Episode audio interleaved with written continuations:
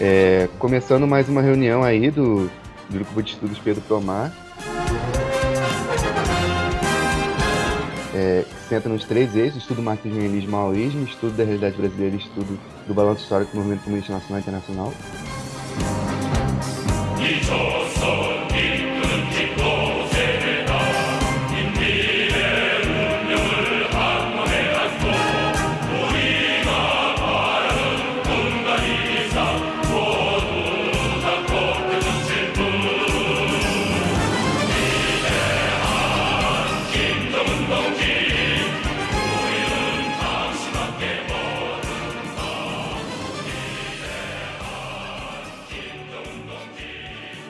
A gente vai fazer um balanço histórico do movimento comunista internacional, do grande debate entre é, os partidos comunistas antirrevisionistas, como por exemplo da China e Albânia, que a gente vai estar discutindo hoje exatamente, com o Partido Comunista da União Soviética e outros partidos também, partidos do leste europeu.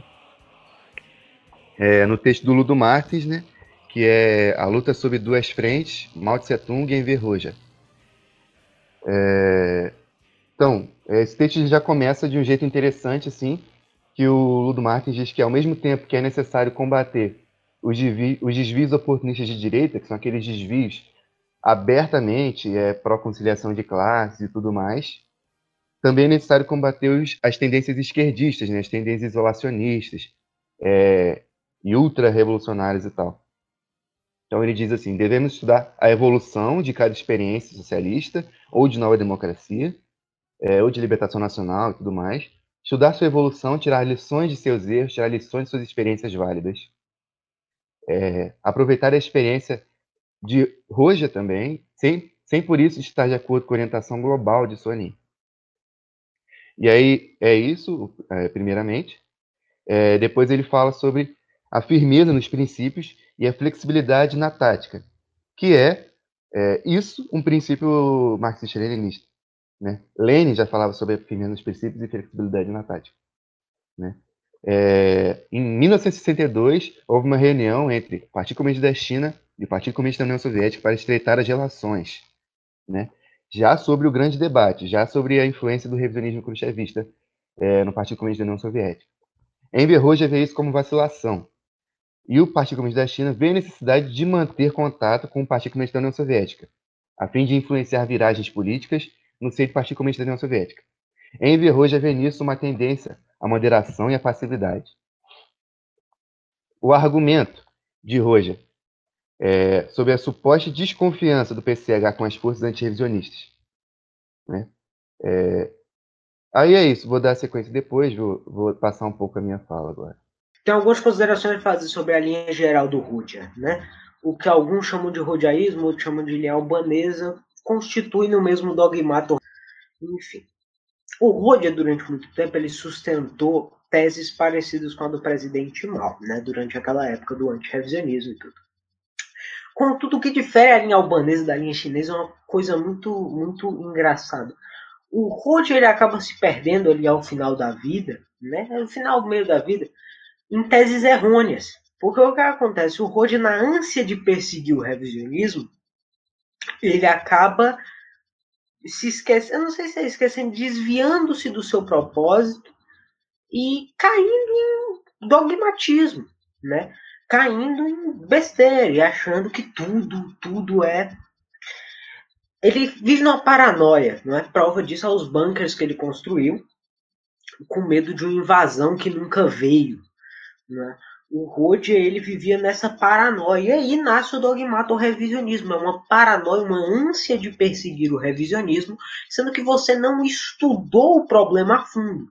O grande problema do Roger dele ter, virado, dele ter virado um dogmático é que ele não seguiu o que o nosso presidente Mal muito bem elucida no seu texto de onde vêm as ideias corretas, que é justamente o processo para a investigação de um problema, né? Ele faz isso em oposição ao culto dos livros também. Tem investigado o problema. O Rodia não investiga o problema e por isso ele, que é um teórico, muitas vezes ele é muito bom quando ele desce o pau no Tito, quando ele fala mal do Khrushchev, né? Ele rompe com o revisionismo titista, o revisionismo khrushchevista. Ele é brilhante. Contudo, ele se perde nas suas análises, porque na ânsia de perseguir o revisionismo, ele deu a volta e caiu no dogmatismo. Ele caiu no próprio revisionismo dele. Entendeu? É uma coisa tão. A gente analisa o pensamento do Rudd, uma coisa fica tão confuso em um certo momento, porque parece que ele está só jogando palavras para provar o seu ponto, sabe? Ele trata o marxismo como um dogma, ele se torna isso, sabe? É ridículo e risível e um pouco decepcionante ver o que um revolucionário tão brilhante como foi o Roger na sua vida se tornou ao final por simples por uma por buscar uma pureza do marxismo que não existe sabe ele busca essa pureza do marxismo que nunca existiu. E aí ele cai nessas análises idiotas de chamar a Coreia de fascista. Coreia Popular de fascista. Eu tenho todas as minhas críticas à Coreia Popular, mas fascismo não é uma delas. Ele cai nesse dogmatismo, nessa besteira. Enfim, é bem triste ver isso. E, e, é mais triste ainda ver pessoas que não têm o mínimo senso crítico e ainda conseguem olhar para essas análises errôneas ignorar a dialética, ignorar que aquilo ali está errado, ignorar e fazer o culto dos livros, né? E acreditar que o Rode está certo e seguir a linha albanesa, que é ridículo. Eu gostaria de comentar que esse texto ele é de extrema importância para a gente compreender acerca do grande debate, para a gente compreender de fato o que foi a luta de duas frentes, é, levando em consideração que a partir do, do advento do, do revisionismo aberto do, do Partido Comunista da, da União Soviética e da linha que foi trilhada por, é, por Khrushchev e os outros oportunistas, é, o movimento comunista internacional ele se deparou com essas contradições é, e de fato precisava de formulações para serem desenvolvidas e, e para estar tá levando a cabo essa luta revolucionária ideológica também no seio dos partidos. Então, a gente sempre marca aqui nas nossas reuniões acerca da, da, de, da existência de uma linha revolucionária e uma linha que vai descambar para a reação em cada partido. E, de fato, foi isso que ocorreu ao longo da história em basicamente todos os o, as experiências em todos os partidos comunistas. Nessa situação, o Ludo Martins ele vai abordar as perspectivas de, de, de duas frentes que faziam oposição ao revisionismo soviético e que buscavam, de fato, trilhar uma linha revolucionária, é, tendo como base o marxismo-leninismo. E a partir dessa análise, o Ludo Martins, e como os camaradas descreveram anteriormente, é, ele vai descrever que nessa luta, nessa sanha por combater o revisionismo, o Enver Hoxha, ele acabou caindo em outros tipos de desvios, desvios esses esquerdistas, e que esses desvios esquerdistas, aliados ao revisionismo, eles abandonam a análise materialista e, e, e abandonam uma análise rigorosa das realidades é, em, em, transformações contraditórias entre si. O Ludo Martins ele vai definir justamente nesse sentido. Então, como que a gente pode compreender desse fato é, a partir da, da metodologia em si? A gente vai compreender que o revisionismo e o esquerdismo eles são tipos diferentes de desvios, mas mesmo sendo tipos diferentes e tendo aspectos completamente, é, enfim, pelo menos na fraseologia, é, antagônicos entre si, né? Um é tipo um, um desvio ultra esquerdista e o outro é um desvio direitista aberto. Eles vão descambar para o mesmo resultado, que é para a reação. Então, a partir dessa análise equivocada, essa análise que é, exaspera o idealismo, uma análise é, unilateral sobre os fenômenos, uma análise que não vai confrontar a essência desses fenômenos e não vai confrontar de fato o que é a realidade objetiva e como que se dá o revisionismo e como que se dá é, essa reação no seio dos partidos comunistas, vai fazer com que essa, esse incessante esquerdismo que é demonstrado por Rodia é, desenvolva esse tipo de revisionismo também, mas de tipo dogmático. um revisionismo que, através da fraseologia, vai se, é, vai se demonstrar um, ferre, um ferrenho apoiador do marxismo-leninismo, mas sem compreender de fato quais são as bases, os pontos de partida e as análises marxistas-leninistas, principalmente no, no sentido que o Pedro comentou sobre a, a, a rigidez nos, nos princípios e a, e a flexibilidade na tática, que é isso que o marxismo-leninismo ele vai pontuar para nós. O Rodia ele vai desenvolver uma solidez nos princípios e uma extrema rigidez dogmática na tática. Então, a partir daí, ele vai desenvolver todas as suas relações em âmbito interna internacional, é, sendo um completo isolacionista. E um isolacionista que ele vai confrontar muitas vezes as concepções que são certas dos outros partidos, partidos esses que também levam a cabo a sua luta ideológica interna, que nem era o Partido Comunista da China. É, enfim, ele vai apontar que Mao Tse Tung, Zhou Enlai, enfim, eles são componentes do, do, dos mesmos quadros que, que são desvirtuados do Partido Chinês, do mesmo modo que existiam outros quadros desvirtuados é, também no Partido da Albânia, enfim, qualquer outro partido, porque a luta de classes ela é, ela é perene é, durante a Revolução. Então, essa luta ideológica ela também é marcante. A questão é que esse isolacionismo e esse ultra-esquerdismo do Rodia, ele vai analisar todos os partidos comunistas que, que, enfim, que tenham essas contradições explícitas, contradições essas que são é, evidenciáveis e são até é, são, a gente consegue entender essas contradições no âmbito do, de um curso revolucionário, é, mas ele vai, ele vai analisar esses partidos como se fossem é, algo completamente podre passível de, de uma é, negação por completo, desconsiderando que existem quadros revolucionários, desconsiderando que existe linha revolucionária que está sendo travada e, e enfim, é, desconsiderando também o próprio contexto da luta de classes, porque ao mesmo tempo que ele promove a negação desses partidos por completo e ele diz que esses partidos são completamente degenerados, ele não aponta de fato como que deve ser essa, essa luta ideológica. Ele clama nova revolução, mas ao mesmo tempo Ludo Martens ele vai apontar que esses desvios idealistas fazem com que ele seja completamente é, deturpado também nas análises dessa, dessas revoluções e nessa virada, é, enfim, na linha correta que ele propunha, porque, de certa forma, uma nova revolução ela exigiria um novo partido comunista, ela exigiria, de novo, um centralismo democrático, enfim, ele exigiria todos os princípios do marxismo-leninismo, inclusive esse, a firmeza nos princípios e a flexibilidade na tática, essa que era negligenciada pelo Enver Hoxha.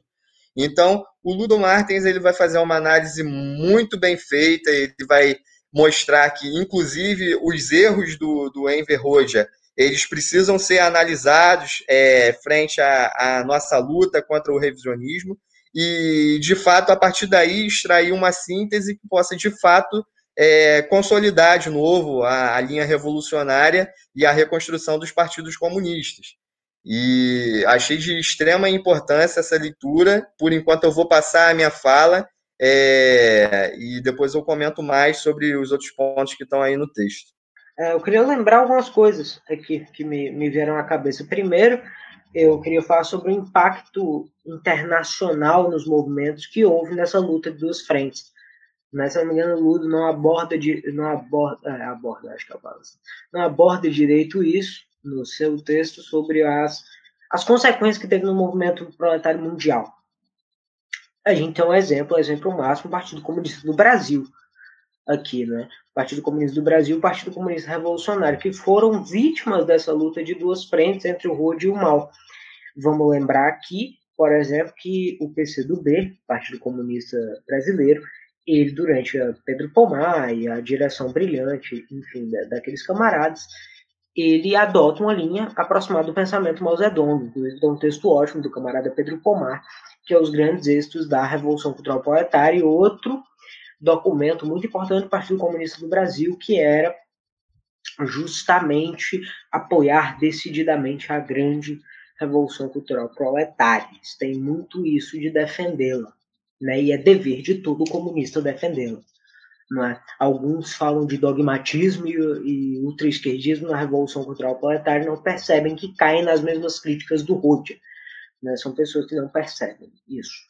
Então, é, é, houve esse impacto. E a gente tem que analisar a história do Partido Comunista do Brasil sobre essa ótica. Quando ocorre a chacina da Lapa e a lenta, porém, enfim, gradual eliminação dos quadros revolucionários do Partido Comunista do Brasil, a camarilha do João Amazonas assume, e então o pensamento Mao Zedong é trocado pelo pensamento ultra-esquerdista e dogmático do Enverrodia, não é? E aí o resultado a gente tem hoje. Né? Depois da morte do Amazonas, o partido ficou entregue a isso e a gente está vendo aí o resultado hoje do que é escolher a linha albanesa. É só a gente olhar aí para o resultado que deu no PCdoB, que sofreu um golpe das camarilhas revisionistas. Embora o mesmo não siga Rode hoje em dia, ele é um resultado dessa luta de duas frentes. Ele é um resultado de onde esse dogmatismo se escamba. De onde ele acaba. O PCR também. Manuel Lisboa, na sua carta de 12 pontos, resgata a lembrança da Guerra Popular Prolongada, quando este morre, quando Amaro Luiz de Carvalho morre nos porões da ditadura e ocorre uma eliminação completa, quase completa, do Comitê Central do PCR, seus importantes teóricos, o PCR cai na linha albanesa. E é muito semelhante ao que aconteceu com o PCdoB, gente. E, eu, e os movimentos são vítimas dessa luta de duas frentes. Da mesma forma que o PC brasileiro foi vítima da luta entre, a, na época, a linha chinesa e a linha albanesa eram muito próximas no combate ao revisionismo khrushchevista. Foi, foi vítima daquilo. O PC brasileiro se degenerou porque escolheu a linha errada do Khrushchev. Eu acho que vocês conseguem entender muito bem o que eu estou falando aqui a gente também tem que lembrar esse texto incrível do presidente Mao, Discurso à Delegação Militar da Albânia, também conhecido como Conferência dos Sete Mil Quadros, onde o Mao Zedong vai falar sobre a Revolução Cultural Proletária, que a Albânia se inspirou na revolucionarização cultural albanesa, que Queiroz fala em um de seus livros. A grande Revolução Cultural Proletária é universal, e até Rhodia teve que reconhecer isso. Então a gente tem que. É, sobre vários assuntos que eu quero falar, porque a fala do Natan me lembrou muita coisa aqui. Qual o livro ele... é, que tu tá mostrando? É esse do Stedley, que é a organização do Stedley. Tem várias coisas ruins nesse livro, várias, várias coisas que o Stedley fala que eu não concordo. Porém, a organização dele, do, dos textos, é magistral. A interpretação deles deste já é um pouco mais degenerada. Contudo, a organização é magistral. E é isso que a gente tem que compreender. O debate ao dogmatismo, o debate ao revisionismo andam juntos, que os dois são desvios.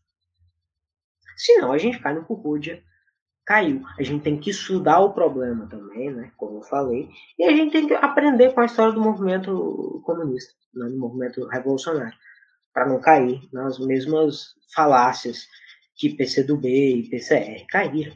E é isso. É, o meu comentário vai muito na linha seguinte, tipo, primeiramente falar que é, em relação à Revolução Albanesa, eu nutro no meu coração né, um, intenso sentimento de amor e tal, é, e de internacionalismo proletário e de apoio à Revolução Albanesa, como várias outras revoluções, como a Revolução Iugoslava e tudo mais. Né? E é nesse sentimento de amor é, e de camaradagem que a gente baseia os nossos apontamentos né? É, é, porque senão a gente também cai no próprio esquerdismo, que é tipo assim, ah, se você tem um, um livro do Roja na sua casa e você fala assim, ah, esse livro aqui é legal, ou então, tipo, sei lá, defende, sei lá, você tem um broche do Roja e aí, ai, é rojaísta, não. É, e aí, tipo assim, a gente também tem que pensar nesse sentido, tá ligado? Que outro dia eu tava vendo na internet é, uma pessoa com, é, com um broche do, do Tito, e aí, uma galera enchendo o saco da pessoa, porque, ah, não, Tito, não sei o que lá, sendo que, tipo, Tito de fato libertou a Yugoslávia do fascismo, tá ligado? Isso é inegável. questão é exatamente, a questão é a linha, se a gente concorda ou não. Mas a gente também não sai impondo a linha nos partidos revolucionários irmãos, exatamente como o Ludo Matos está descrevendo aqui, tá ligado? Aí é, a parada que eu ia falar era, é, tipo assim, eu falei sobre a reunião do Partido Comunista da China com o Partido Comunista da, União Soviética para estreitar relações, né? É, lembrando que eu já até citei isso outras vezes, mas sempre existiu, né? Não sempre, tipo, eternamente, mas tipo, é, existiu durante muito tempo é, tensões entre a, entre a China e a União Soviética, já antes do grande debate, né? E entre a China e a Rússia, é, já antes mesmo da própria existência dos partidos comunistas e tal, porque na Guerra do Ópio, a Rússia czarista anexou extensas partes do território chinês da Manchúria e da Mongólia, é, da Mongólia inferior, que é parte da China. E aí, é, sempre houve uma tensão militar muito grande, inclusive durante o período Brezhnev ela se intensificou e tudo mais. Então, as reuniões que aconteciam entre o, o, a delegação do Partido Comunista da China e a delegação do Partido Comunista da União Soviética, para tratar essa questão, eram reuniões muito importantes que tinham como objetivo é, delimitar até onde ia a fronteira de cada país e, tipo, isso é uma coisa é, justa, sabe? Tipo, não tem como você falar assim, ah, não, se você, se você se une com outro e aperta a mão, então concorda com tudo que ele está falando, é, e, e, simplesmente assim, porque senão a gente cai numa posição de defender a guerra é, entre, as duas, entre os dois países socialistas. Isso seria uma posição bizonha, tá ligado? Tipo, o pessoal age como se fosse ético e normal aceitar que toda reunião é uma reunião pacífica, tá ligado? Sim. Toda reunião é porque você concorda com os interesses da pessoa e não debate. Aí o, o Enver Roja formulou um argumento sobre a suposta desconfiança do Partido Comunista da China com as forças antirrevisionistas. Né? É, e esse argumento é muito usado é, por vários é, marxistas-leninistas e etc. É, por aí, dogmáticos e tal, que falam assim: ah, mas se você desenvolve as relações com outro país, ou se você é, desenvolve uma linha no seu país para poder é, ter, desenvolver essas relações, então, isso significa que você não, não confia nas massas e tal, defendendo uma posição de paus e pedras, tá ligado? Que essa é a posição que o Roger defende. Paus e pedras e guerra entre a China e a União Soviética, tá ligado? Mas a, mas a China, se ela quer ser antirresionista, ela tem, que, ela tem que lutar com paus e pedras. Porque se ela lutar com armas desenvolvidas e falar de igual para igual, aí é revisionismo, tá ligado? É, e quatro debilidades que o Enver Roger enxerga na luta antirrevista dos chineses, que eu separei aqui que está escrito no texto. Não concebem claramente o que é o revisionismo titoísta e khrushchevista, seguem pensando que quem se equivocou foi Stalin não Tito, tendem a concordar com Tito em seu antissovietismo. Tendência ao chauvinismo contra a União Soviética, qualquer antissoviético é um possível aliado. Porém, o mesmo Roja declara o dever de lutar sem vacilar sob a forma que seja em qualquer tempo e circunstância contra o revisionismo. Sim, que é necessária a ruptura definitiva com os revisionistas, a defesa de uma segunda revolução dentro dos países revisionistas, que é uma posição é, contra-revolucionária tal, aberta, tipo, de defesa da contra-revolução nos países socialistas, a defesa de uma é, segunda revolução nos países revisionistas. Não podemos concordar com tais postulações inflexíveis na tática, que não pressupõem nem a mínima relação com os países revisionistas, apesar de concordarmos com a luta sem pestanejar. Sem flexibilidade na tática, não se pode fazer triunfar sem, sem princípios justos. Proclamar os princípios sem buscar a tática adequada para o triunfo demonstra esquerdismo e leva à derrota. É, e a revolução defendida por Roja nos países revisionistas acaba por ser a defesa da contra-revolução aberta. E aí o Ludo Martins fala, né? Onde estão os verdadeiros comunistas? Os autênticos comunistas ainda permanecem dentro do partido. Isso era verdade na União Soviética. Existiam comunistas e tudo mais é, dentro do partido da União Soviética combatiam o khrushchevismo, né? É, e, a, e, e, tipo, a possível viragem revolucionária dentro do Partido Comunista da União Soviética, ela foi muito debilitada exatamente quando o Partido Comunista da China perdeu relações com o Partido Comunista da União Soviética. Então, a luta antirrevisionista, ela perdeu força exatamente com é, o, o, rompimento completo de todas as relações entre os dois países. Né? É, em 1964, Zhou Enlai vai a Moscou. Chen Yi, Zhou Enlai era o primeiro-ministro da China, no período do presidente Mao. É, Chen Yi expôs aos camaradas albaneses a tática do PCH a respeito da direção do Partido Comunista da União Soviética. Deixar o caminho khrushchevista deveria ser feito com prudência, evitando o contra-ataque khrushchevista. Retificar os erros gradualmente, tratando com, com espírito amistoso, não fazer os erros públicos e não evocá-los além do interior dos partidos irmãos. Enver diz que esta linha é oportunista e conciliadora. Em 1969, falece Ho Chi Minh é, Kosygin, que era o primeiro-ministro soviético se encontra com Zhou Enlai, primeiro-ministro da China.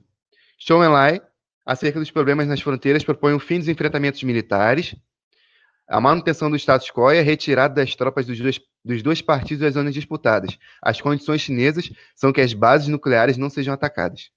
Zhou Enlai disse à delegação albanesa que a União Soviética se dispõe a atacar a China, porém que a direção do Partido Comunista da União Soviética vivia uma crise.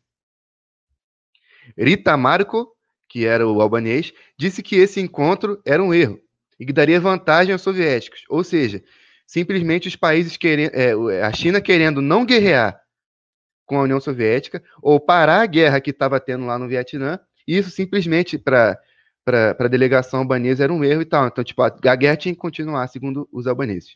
Zhou Enlai chamou Rita Marco de extremista. Em Verroja, agora Zhou Enlai montou o cavalo revisionista oportunista. Um mínimo erro na política de conciliação e realmente pode de fato levar um partido ao pântano do oportunismo. Se comporta como se a evolução do oportunismo já tivesse dado, no caso Roja. Então, tipo, a política de conciliação é, ela, não, ela não degenera necessariamente o oportunismo. Ela pode degenerar e tem uma possibilidade. Mas o Enver Roja ele diz assim: ah, se está apertando a mão, então virou oportunista. E sendo um mero contato entre estados para atenuar a tensão na fronteira, tal postulação não faz nenhum sentido. E aí é isso, depois eu vou falar o resto que eu tinha para falar. Eu queria comentar sobre essa fala do Pedro, é, para a gente sempre pontuar, é, extraindo também dessa lição, que não necessariamente o combate ao revisionismo é uma negação completa e isolacionismo. Principalmente nessa concepção de que achar que, que remeter à barbárie, à guerra aberta, principalmente entre nações socialistas, é, seria de fato um desenvolvimento do combate ao revisionismo. Pelo contrário, o combate ao revisionismo ele deve ser, é, antes de tudo, ideológico. Enfim, é, as tensões militares e todos esses conflitos que a China é, presenciou frente à União Soviética fez com que, de certa maneira, também se desgastasse em ambos os países tanto o combate ao, ao, próprio revisionismo, quanto também o desenvolvimento das suas forças produtivas.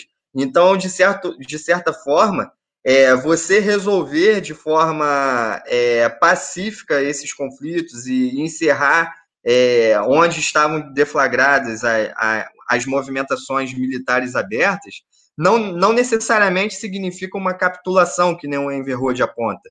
Pelo contrário, isso significa que o Partido Comunista da China ele está dando um, pra, um, passo à frente é, nessa luta ideológica frente ao revisionismo e, de fato, está tentando consolidar o desenvolvimento do socialismo sem um entrave, e um entrave explícito, aberto, que é basicamente uma guerra entre dois países que são socialistas. É interessante mencionar que, enfim, é, quando vão se intensificar essas, essas é, essas tensões entre a União Soviética e a China, ambos os países tiveram diversas perdas e outros países também que tentavam deflagrar as suas revoluções também tiveram perdas. Haja visto também o que aconteceu no, no Vietnã e no Camboja. Então, a partir do momento que Enver Hoxha ele aponta que a resolução de tais conflitos que, que levam a, abertamente a, a, ao embate militar seria uma capitulação do Partido Comunista da China é ele remeter que o combate ao revisionismo, na verdade, é justamente uma situação de guerra aberta, uma guerra perene, e, enfim, algo que é completamente equivocado. E outra questão é sobre o combate ao revisionismo no seio do partido. O Enver Hoxha, ele desconsidera completamente esse aspecto. Aspecto esse que foi de forma brilhante desenvolvida pelo presidente Mao. O presidente Mao ele tem diversos trabalhos que ele vai elaborar sobre a questão ideológica e o desenvolvimento da linha correta revolucionária no seio do partido. E assim como o Soir falou, as contribuições da revolução cultural elas remontam de forma universal para todos os aportes que a gente tem sobre o marxismo-leninismo, principalmente das considerações que o Partido Comunista da China teve no combate ao revisionismo também.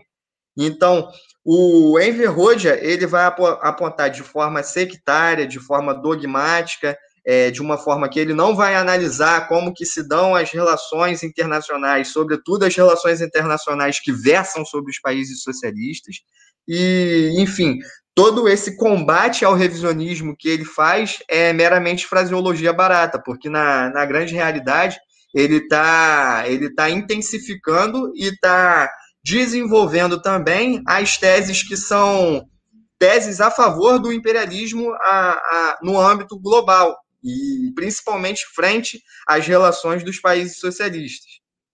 Pô, então, dando sequência, eu separei aqui a parte sobre o Nixon e o imperialismo norte-americano. Né? É, inclusive, essa, essa parte é muito interessante, porque ela é muito utilizada hoje, tanto nominalmente, tipo, falando que ah, a prova que Mao Tse Tung era revisionista é o encontro dele com o Nixon, quanto outras, outras pessoas sobre outros países socialistas e tudo mais, falando a mesma coisa é, de maneiras diferentes. Sabe? É, Roger tenta denunciar o recebimento de Nixon na China. É, isso, isso se trata de um desvio trotskista.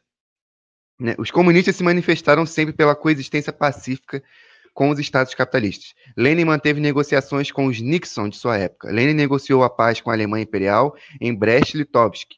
Né? Inclusive, essa negociação é muito interessante ser analisada, exatamente porque é, ela foi vergonhosa para a Rússia. Tipo, tinha vários termos na negociação de Brest-Litovsk, que era uma negociação de paz, que era uma necessidade do povo russo, que era uma das reivindicações mais importantes da Revolução Russa, a paz, a saída da Rússia da guerra, é, foi vergonhosa para a Rússia, exatamente porque as condições que foram impostas tornaram a Alemanha e outros países é, imperialistas ou pequena, é, pequenas, pequenos impérios, assim, tipo, impérios de pequeno porte, como a Polônia, eles saíram completamente é, vitoriosos. É, eles se sobreporam a essa negociação de maneira a colocar as suas, as suas é, condições, né? Porque a Rússia estava completamente é, enfraquecida em meio à guerra e tal. A Rússia estava prestes a perder a guerra, de fato.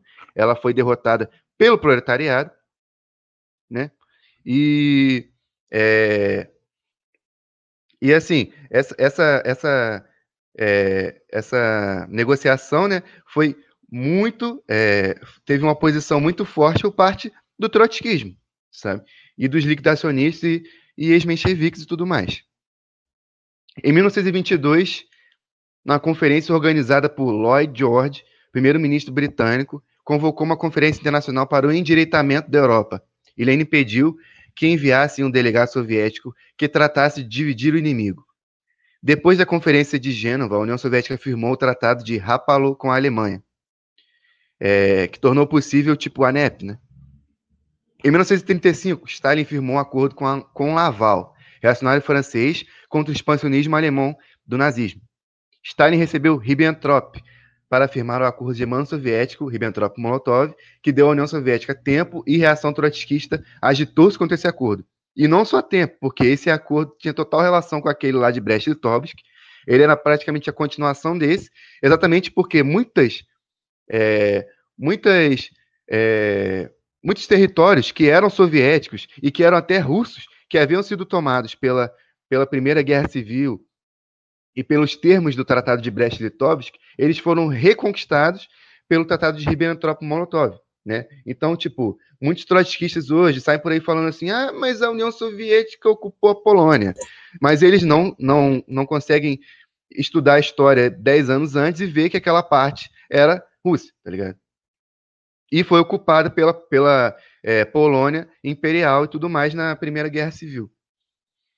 Nixon se viu obrigado a reconhecer o regime de Mao em 1971, Isso foi uma grande vitória para a Revolução Chinesa, ser reconhecido como um país é, e ter seu direito internacional também reconhecido. Roja cai em esquerdismo quando diz que os chineses são traidores por se manterem em amizade com o povo norte-americano, por darem declarações de amizade ao povo norte-americano e serem reconhecidos como país. Novamente, voltando àquela posição lá atrás de a China tem que lutar com paus e pedras. Roja jamais concordou com o PCH a respeito da União Soviética ser a potência mais perigosa. Tampouco concordou é, que a União Soviética tampouco concordou que a União Soviética desencadearia uma guerra para tomar controle da Europa Ocidental. Enver Roja denuncia o caráter aventureiro e provocador da estratégia denguista de luta contra a União Soviética, que Deng colocou aquele antissovietismo lá na teoria dos três mundos. Enver Roja, na ação de denunciar a China, cai em esquerdismo e acaba por aceitar a propaganda da extrema-direita americana sobre a China ser uma perigosa superpotência. Então, tipo, o que o Mao falava no final da vida, é, e o Deng Xiaoping falava também, sobre a União Soviética ser a maior potência e tudo mais, ele falava da China. Uma visão idealista e unilateral das coisas. Ou seja, ele pegava determinados posicionamentos e levava para um lado de, é, de fascismo, como o camarada Soei falou, tipo, é, de fato, partindo de premissas de Enver se poderia considerar perfeitamente o futuro oposto, ou mais provável. O revisionismo da China restaurar o capitalismo, a anarquia capitalista, causar o colapso das autoridades centrais e a China se dividir e converter novamente em neocolônia, que é de fato o interesse do imperialismo norte-americano. O interesse do imperialismo norte-americano não é, é, colocar a China dentro é, do imperialismo e tudo mais. O interesse do imperialismo norte-americano é dividir a China e torná-la uma neocolônia. E, tipo, tornar um país pequeno em torno de Pequim, a China e vários outros países, tipo Tibete e tudo mais. É, é, é, o imperialismo, inclusive, já até professou o interesse de, de é, de, tipo, criar um país chamado Cantão e tudo mais, que é uma região na China. É, uma visão idealista e unilateral das coisas. É, Enver Hoxha acerta quando denuncia a política antissoviética dos, do Partido Chinês e titoísta e italiano, a política eurocomunista lá, e sua aliança ao romeno e húngaro. Mas degenera em esquerdismo quando declara que todas as folhas da árvore estão podres, assim como o caule e tudo mais, quando a árvore ainda está de pé. Hoje especula sobre a teoria de mal ser antiproletária. E aí o Ludo Matos coloca, né, como qualquer livro do mal, inclusive análise de classe da sociedade chinesa, já, já mostra que isso não é verdade. Aí vou, vou, vou passar minha palavra aí para depois falar mais. Interessante que nesse, nesse só nesse trecho aí, ele o Ludo Martins, ele vai de fato fazer todas as correlações demonstrar todas as contradições nessas é, formulações do, do Rodia e demonstrar essas correlações com o trotskismo e com as teses do, do imperialismo frente aos países socialistas, os países também que estão tentando deflagrar sua independência nacional. E partindo desse pressuposto, é uma grande vitória de fato a China, depois de longas décadas de, de, de, luta por uma luta até por reconhecimento também, né? Porque uma luta anticolonial é também uma luta pelo reconhecimento, como o, o Losurdo ele vai apontar, e como uma revolução anticolonial, uma revolução de nova democracia, é, de fato visando instaurar até mesmo a sua, sua consolidação né, da sua soberania nacional e principalmente frente é, ao direito internacional e frente às outras nações. É, enfim, um gesto desse, que é da aceitação do maior dirigente da máquina imperialista, que é o presidente dos Estados Unidos, reconhecer a China, a República Popular da China, como de fato uma nação, é, enfim, como é, essa é de fato uma submissão dos interesses dos Estados Unidos frente à Revolução Chinesa, é, o Enver Road tratar essa, esse encontro formal que sela é, a âmbito global, né, a inserção da China e, de fato, a consolidação da China e a sua soberania, como se fosse um capitulacionismo. Então, ele, ele luta contra a realidade objetiva, ele luta contra as aspirações democráticas, ele luta contra, é, de fato, o que é essa, essa esse, é, essa causa pelo reconhecimento nacional da soberania é, dos países que moveram suas revoluções anticoloniais e dos países que, que moveram de fato a nova democracia. Ele então, pegava, ele... tipo, ele pegava a luta contra o revisionismo e, e desenvolvia isso para luta contra os países que são revisionistas. E aí, tipo assim, ele se unia contra até o próprio imperialismo mesmo nessas posições, tá ligado? Tipo, assim como a luta contra a União Soviética é errada, a luta contra a China também é errada, tá ligado? Porque ela vai degenerar nessas posições é, de apoio ao, ao imperialismo, tá ligado? Exato. E eu achei muito interessante quando ele demonstrou esses pontos também dessas teses de Trotsky e do trotskismo como um todo, frente a tratados que foram de extrema importância para a consolidação da, da Revolução Russa. No, tanto no, no Tratado de Brest-Litovsk, é, que Trotsky foi completamente contra, um tratado esse que, é, que, enfim, era uma necessidade de paz, né? É, da, da, da, que era um dos próprios lemas da, da Revolução Russa, pão, paz e terra. Então, enfim, ele não queria paz nesse, nesse contexto. É, de fato, também as negociações do pacto é, Molotov-Ribbentrop, que, que, que, possibilitou à União Soviética é, certa é, estratégia no campo militar para poder se preparar para a grande é, invasão colonial que a Alemanha nazista ia empreender em seu território e, e, e lograr com êxito a sua sua guerra a sua sua guerra patriótica né? A, a grande é, guerra de, de libertação que, que, que, a União Soviética empreendeu. E de fato ele vai demonstrar como que, que esses posicionamentos do Rodia se utilizando da fraseologia de defender o marxismo-leninismo, são de fato contrários ao marxismo-leninismo e completamente idealistas, é, se postos é, à prática mesmo, principalmente pautando as relações internacionais. Sim, e tipo, o que eu, o que eu queria pontuar também é que tem um documento do Movimento Revolucionário Internacional, não sei, do MRI, eu acho, não me lembro direito qual é. Tá no blog Servir ao Povo. Acho que você pode encontrar lá. Mas eles falam justamente sobre isso. O dogmato revisionismo, da forma que ele se manifesta, na ânsia de perseguir o revisionismo, ou enfim, o trotskismo, eles acabam incorrendo no erro dessas pessoas, tá ligado? E tipo, a partir de um momento em que eles lutam contra a, as nações. que você é. É, ah, não. Não, você entendeu? Tipo, eles caem nisso, tá ligado? E é bem, é bem merda, porque eles acabam nessa ânsia de perseguir o revisionismo, eles acabam se alinhando com as potências imperialistas em algumas, em algumas pautas, tá ligado? A partir do momento que você se diz socialista, defende uma pureza, entre muitas aspas, do socialismo, e você está concordando em pautas com o imperialismo norte-americano, tem algo errado.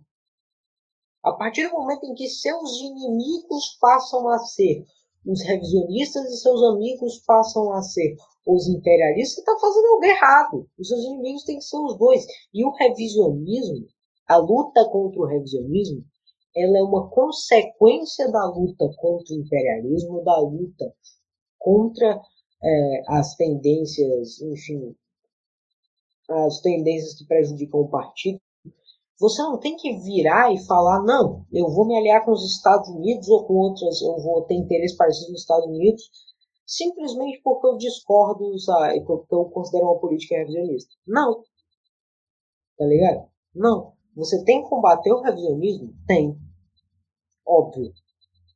Mas a partir do momento em que você não vê que você tem que unir as duas lutas, a luta uma luta é uma consequência da outra, tá ligado? Porque, por que, que a gente, por que, que ocorreu a grande revolução cultural proletária? Como muito bem Mauzedão falava e a diretiva, a nota do PCC sobre a revolução cultural proletária na época, eu, eu vou até pegar o livro do Stedley, que tem exatamente o nome do documento. É, Decisão do Comitê Central do Partido Comunista Chinês quanto à grande revolução cultural proletária.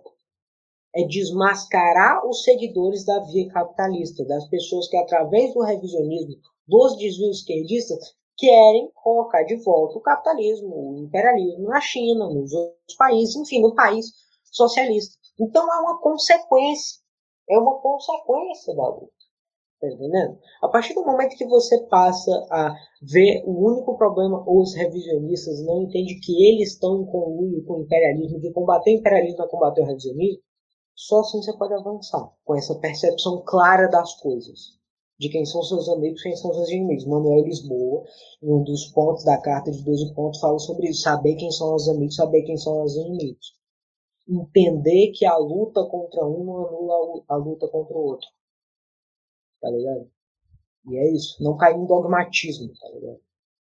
Perfeito. Indo nessa, nessa esteira sobre o excelente comentário do, do Soir, é, avançando um pouco o texto, o Ludo Martins ele vai apontar justamente nesse sentido de reconhecer de fato quem são os inimigos e como é, se deparar com essas contradições e como resolver as contradições de fato.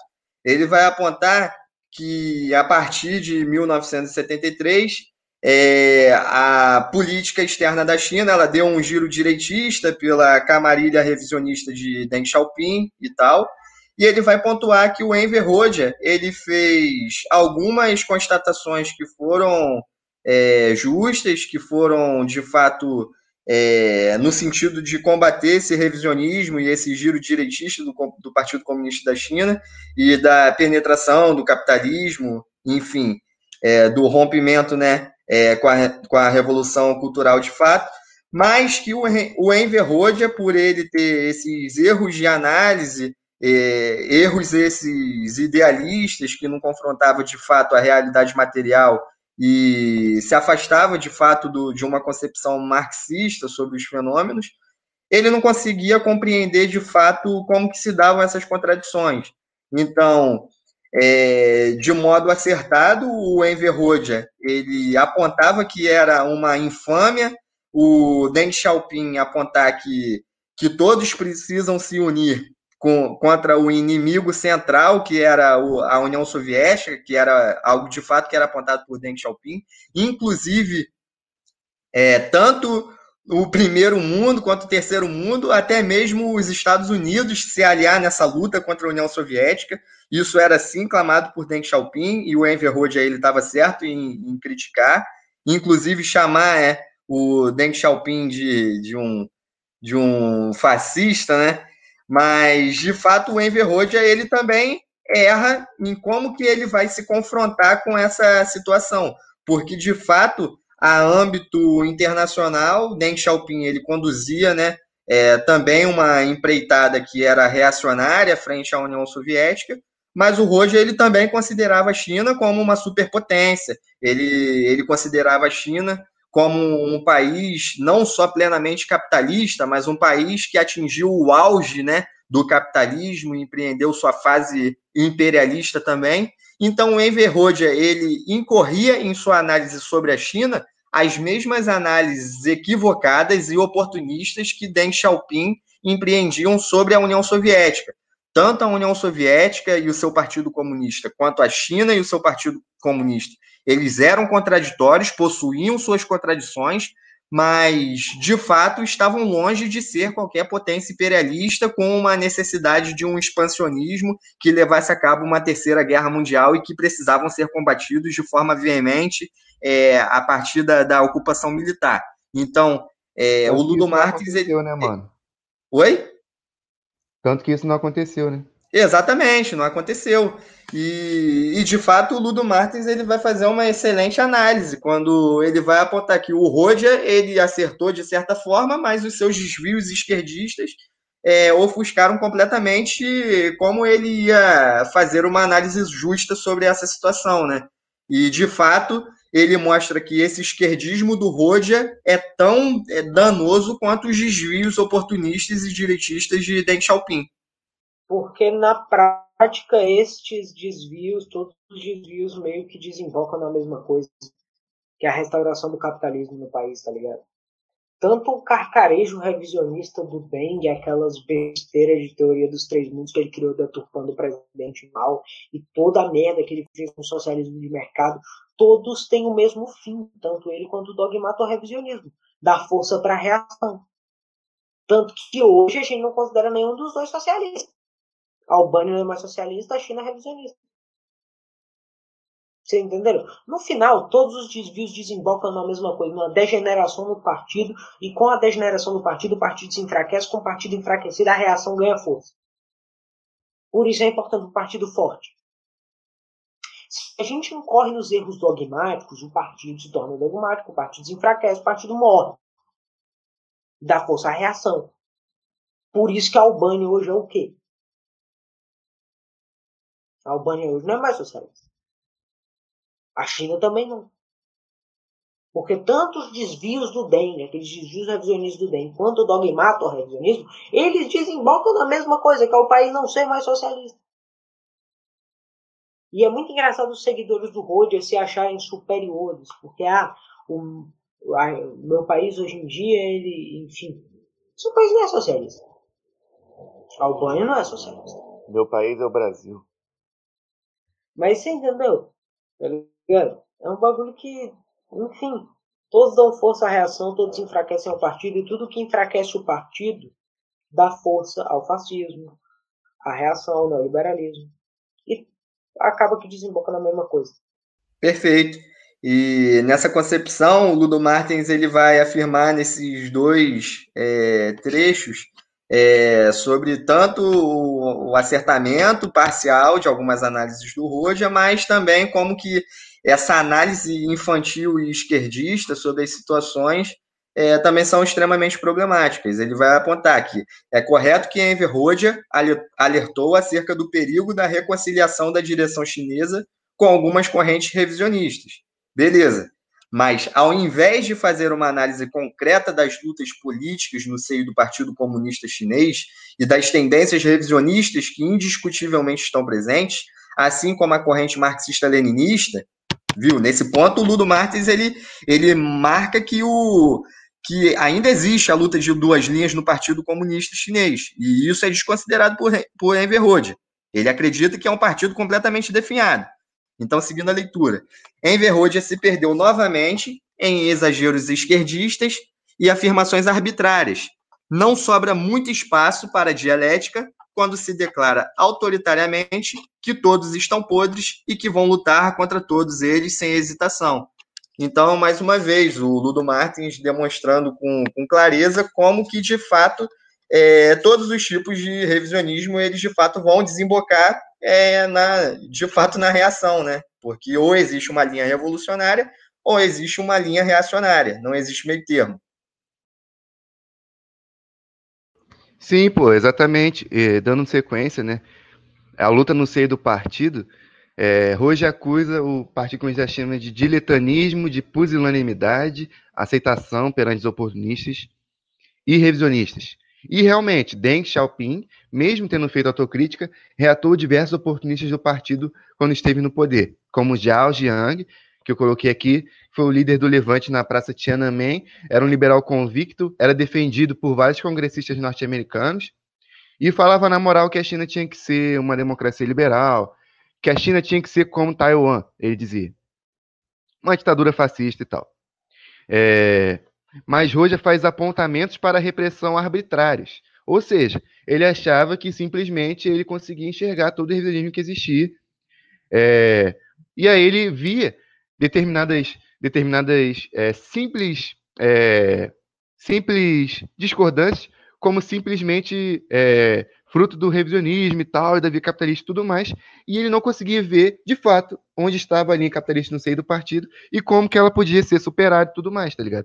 Superado, não exatamente só é, é, abafar e tudo mais, porque, tipo, se existe um partido comunista, se existe um país socialista, vai ter a luta de duas linhas, vai ter luta de classes, vai ter capitalismo e socialismo, tá ligado? Então, tipo, o que a gente tem que fazer não é simplesmente falar assim, ah, é, se eu não tô vendo, tá de boa. Porque é isso que, que, tipo, ele acaba dizendo, tá ligado? E ele não consegue trazer uma solução para essa luta que de fato é uma luta ideológica, né? Ele compreende é, basicamente os aspectos que você falou sobre uma luta encarniçada de paus e pedras e uma, é, uma eterna situação é, de guerra entre os países que estão tentando travar de fato suas revoluções. Isso não serve de nada, nem para solucionar o revisionismo, tampouco para desenvolver o socialismo. Pelo contrário, isso vai recru, recrudescer a revolução. É, é, que nem os caras lá na, lá na NEP na China, pô, que, na NEP na China, não, na NEP na, na União Soviética, na Rússia, é, que falavam que o comunismo de guerra tinha que continuar é, porque ele representava, o comunismo de guerra representava de fato os princípios da revolução e blá blá blá. É, e quando os, os, soviéticos, né, os russos especificamente, começaram a enveredar pelo caminho de desenvolvimento das forças produtivas, de socialismo, de alcançar o socialismo de fato, eles começaram a falar que estava sendo deturpado tudo mais, tá ligado? Que eles achavam que não ser revisionista era lutar com paus e pedras, tá ligado? E muitos socialistas que eram é, que faziam parte do Partido Bolchevique, ou que eram liderados pelo Partido Bolchevique, que eram até cristãos tudo mais, é, eles achavam que, tipo assim, que tinha que fazer praticamente um voto de pobreza e que, tipo, isso, essa era a condição de não ser um revisionista, tá ligado? Pode falar aí, terminei.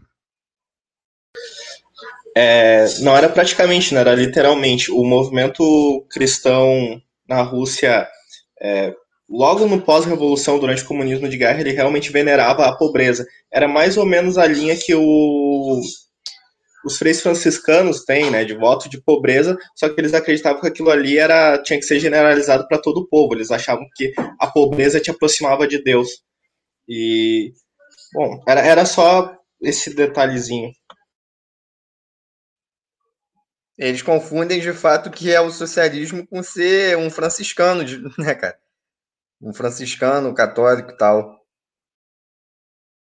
Sim, inclusive é, eles elogiavam a revolução nesse sentido durante o comunismo de guerra. Só isso é, levado... é um desentendimento. Pode falar. Isso é levado à máxima potência por certos teóricos, como Michael Lowry, que eu tive que estudar para fazer uma segunda parte de um texto esses dias, o cara fala que socialismo é como religião, é questão de crença, não é? E ele fala, ele faz uma comparação ridícula entre marxistas e católicos, é aquela porra de é, socialismo cristão e tudo. É, isso é levado à máxima potência. Os caras acham que ser socialistas são um frei franciscano não é? Acham que aquela utopia socialista dos caras é, enfim, né, franciscana. E, obviamente, esse cara não entende nada nem de povo, nem de religião, nem de socialismo.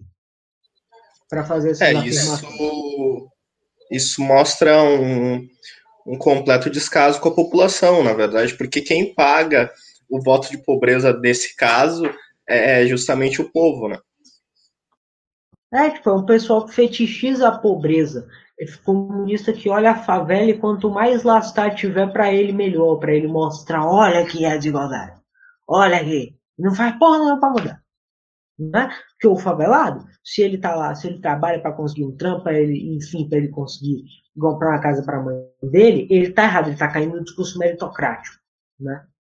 Porque, obviamente, o comunista da Zona Sul morando no seu apartamento, de dentro do seu escritório, claramente ele está muito confortável para falar que o pobre ele tem que continuar pobre mesmo. Não é? Que ele não pode ir no trampo, ele não pode ir. E chega a máxima potência quando esses retardados falam que não, que os rappers reforçam o discurso meritocrático. Tá ligado? Mano, é, é um bagulho tão bizarro, sabe? Tu pegar. É uma falta de interpretação tão grande tu pegar uma letra do Racionais e tu dizer que aquilo ali é liberal. Maluco, tu tá com a cabeça onde? No teu escritório na França? Tá ligado? E essa é a minha crítica a esse pessoal de academia. Obviamente, eles nunca vão compreender o marxismo. Vão passar a vida em si mesmado numa viseira de burro, fetichizando o pobre. Fetichizando miséria. Fetichizando atraso. E, obviamente, nunca vão conseguir fazer uma análise acertada da realidade por causa disso. Porque não entende a realidade. E quanto mais lascar tiver, para eles melhor, né? Para eles melhor. Me irrita, me irrita profundamente esse pessoal que se diz um artista, mas não tem coragem de tirar a bunda um escritório para ir ver o que é a vida do povo. prefere ficar falando de pobreza, ficar falando de, de enfim, de reforçar esse bode de pobreza, coisa franciscana, que eles não aplicam nem para a vida deles, né? Essa coisa. E daí nasce essa preocupação, essa pseudo-preocupação ecológica, de ai, o, o, ônibus, ai, mas o pobre ele, ele, joga lixo no chão, ai, não sei o que, isso tá matando o mundo. O problema não é o pobre jogar lixo no chão, cara. O problema não é o pobre jogar lixo no chão, o problema é as usinas atômicas brasileiras. O Nordeste serve de lixo para as usinas atômicas. O problema é isso, o problema é a poluição, o problema é que está acontecendo agora com o São Francisco, que é as grandes empresas, não é o pobre não que está fazendo. Esse pessoal nunca vai tirar a bunda do escritório. Nunca vai sair de lá. E vai ficar criticando as experiências burocráticas do século XX. Sabe por que ele vai criticar as experiências burocráticas do século XX? Porque eles não têm capacidade de fazer algo concreto. E quando vê algo concreto na frente deles, para eles não é suficiente não atende às expectativas do socialismo criado na cabeça deles. O socialismo que é criado na sua cabeça, ele não corresponde à realidade, ele é burro. Ele é idiota. Se você não tem o um mínimo de aplicação prática, você é burro. Isso sim. Você é ignorante, você não entende o que é materialismo dialético. E isso me irrita profundamente. Depois dessa excelente fala do, do Soí, mais uma, uma brilhante intervenção que justamente a gente tem que sempre debater sobre essa questão, né, sobre a investigação, sobre não propagar de fato o que é o, o, o comunismo em mera fraseologia, não ide, idealizar o que é o socialismo, mas de fato investigar as necessidades materiais do povo e de fato sintetizar na, nas linhas de massa, né, é, quais são essas necessidades e como solucionar essas contradições é, que é de fato uma, uma tarefa que é, enfim, basilar para qualquer partido comunista, e principalmente nessa tarefa de reconstrução. E nesse sentido, a gente tem que comentar também sobre a luta no seio do partido, que foi algo muito desenvolvido pelo presidente Mao Tse Tung. Ele abordou de fato como que eram as contradições do seio do povo e como abordar também essas contradições no partido, como desenvolver a linha revolucionária no seio do partido e, é, enfim, fazer um, um, um, confronto direto às linhas que eram reacionárias, mas, é, de fato, é, travando sobre a, a situação, né, sobre a educação das massas, a educação dos quadros e a elevação ideológica durante a Revolução Cultural.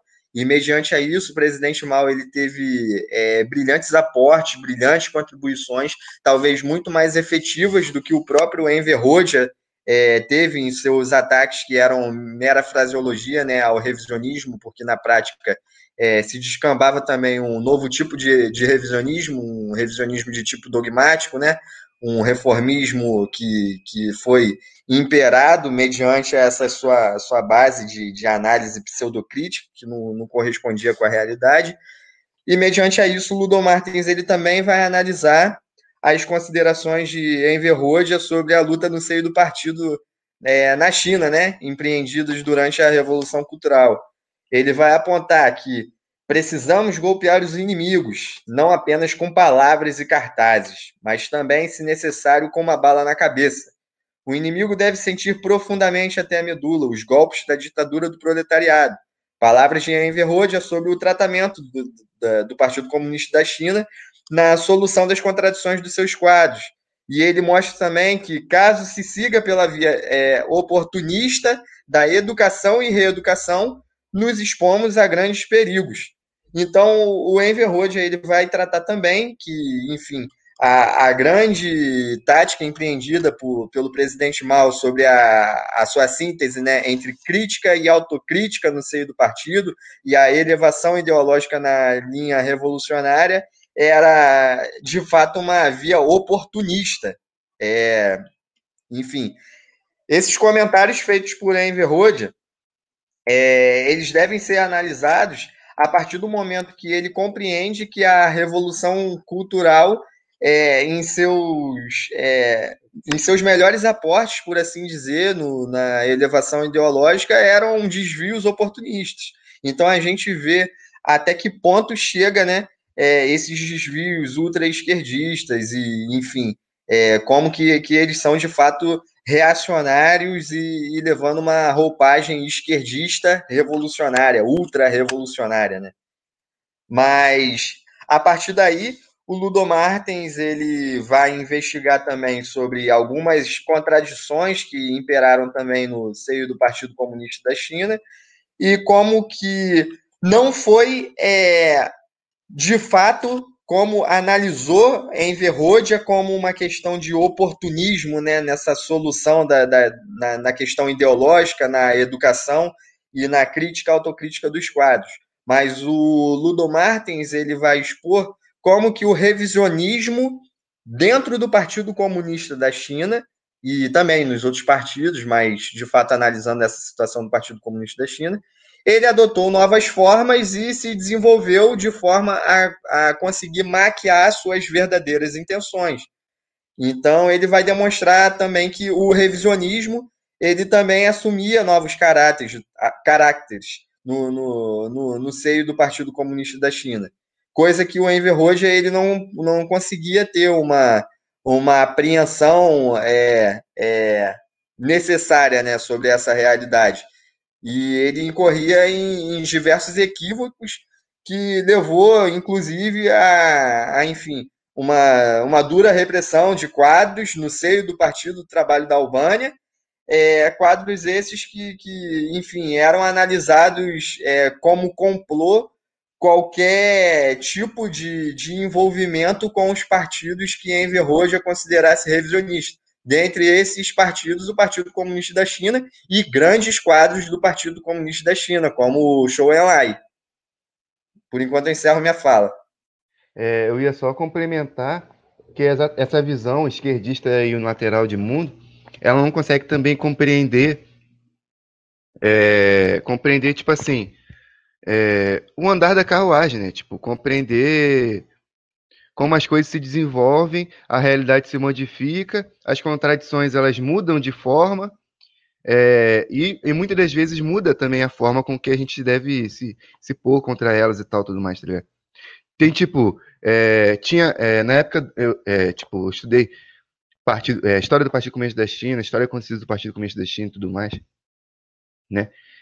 e quando a China desenvolveu armas nucleares, tinham muitas posições dentro do Partido Comunista China dizendo que não, que tipo assim, é, que eram, eram posições análogas a essa posição de comunismo de guerra tem que continuar.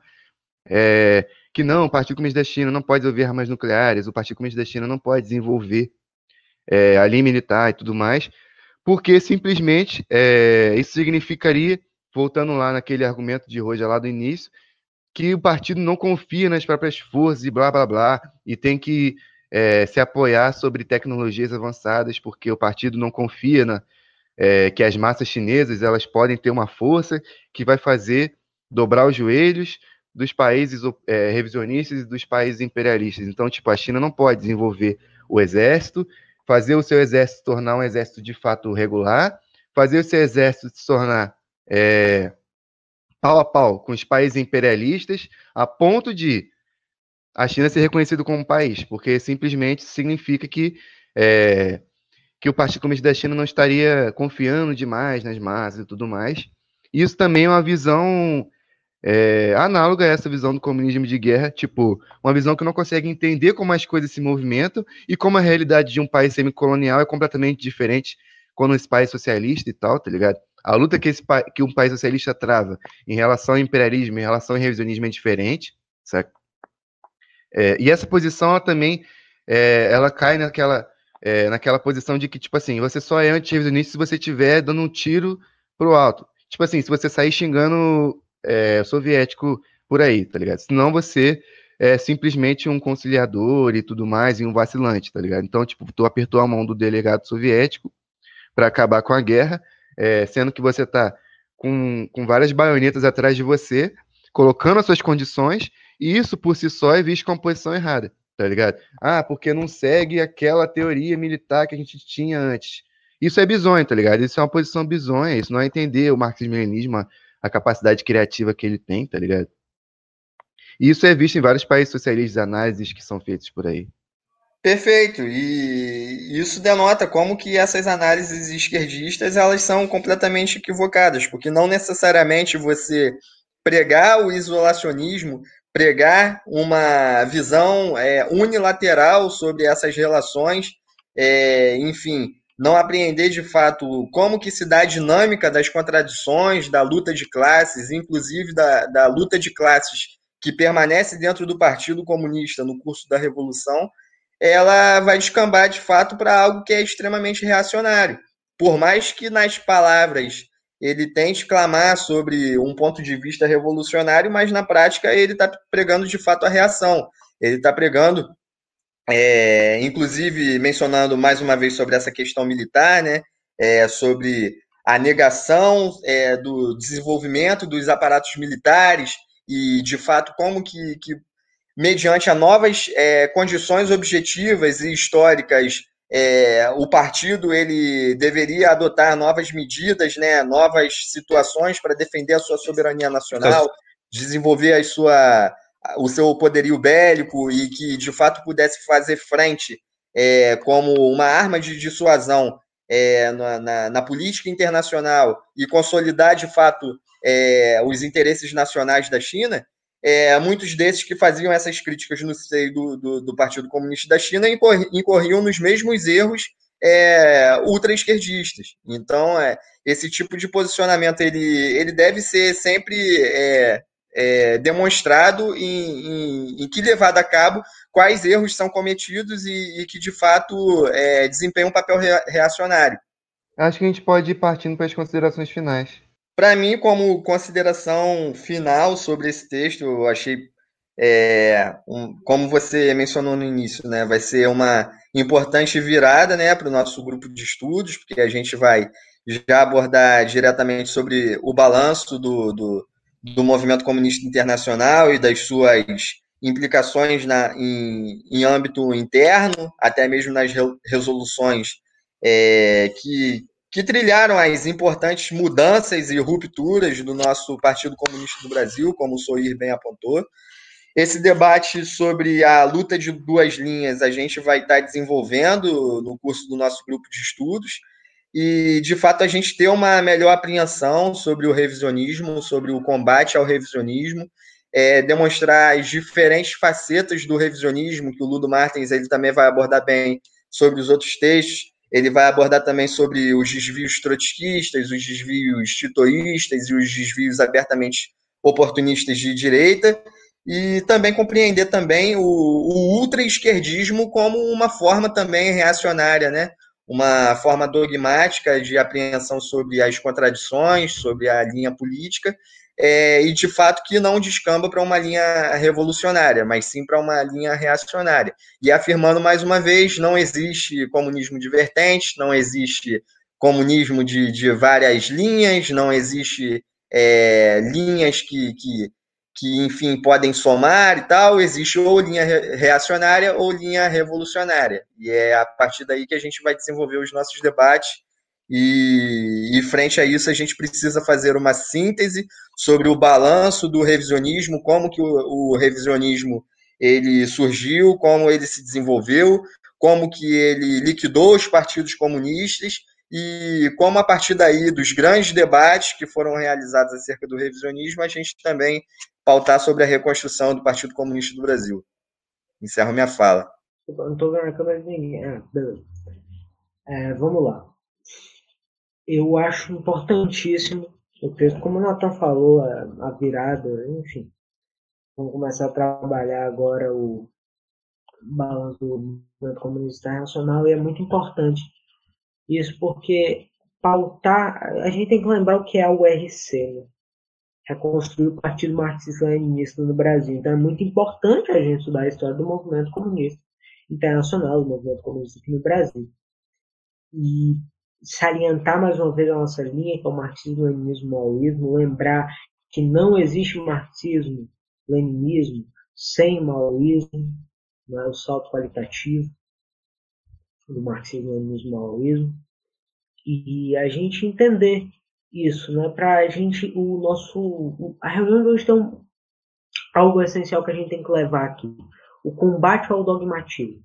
Porque a gente fala muito aqui no grupo do, do ser contra, enfim, de perseguir as tendências revisionistas, esquerdistas, esquerdistas do partido, que é importantíssimo. Mas a luta contra estas implica na luta contra o revisionismo, que é outra tendência, não, a luta contra o dogmatismo, que é outra tendência que degenera o partido. Então é muito interessante isso e é essencial para um partido forte, porque é disso que a gente precisa e é isso que a gente nunca teve. Um partido forte, de vanguarda, capaz de decidir, capaz de dirigir uma revolução aqui no Brasil. Né? Um, um partido capaz de dirigir uma revolução, um partido de vanguarda. De vanguarda não somente nas palavras, que a gente tem hoje uns 15 partidos aí se pronunciando de vanguarda para dirigir uma revolução, nenhum deles é forte o suficiente para dirigir. Porque se fosse já tinha dirigido. Estava há 100 anos caindo em erros. E nisso a gente tem que ressaltar um partido forte, um partido que esteja na linha correta. Porque muitos falam que a linha correta é sectarismo. Vá dirigir uma revolução e correndo na linha errada. Vá, crie um partido revolucionário e tente fazer um forte sem isso.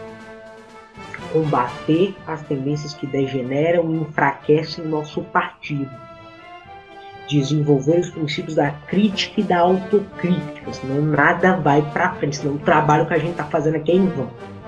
Um partido que seja de vanguarda além das palavras, que não seja só fraseologia barata.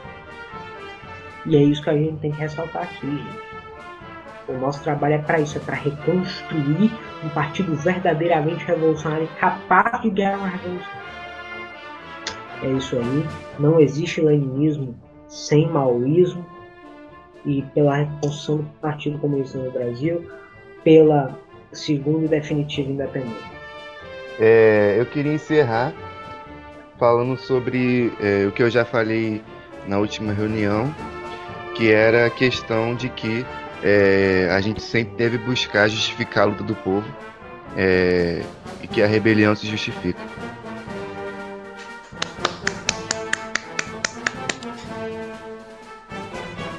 Com isso, a gente chega ao fim de mais um podcast. Boa noite. Boa noite, galera. É isso aí. Até mais.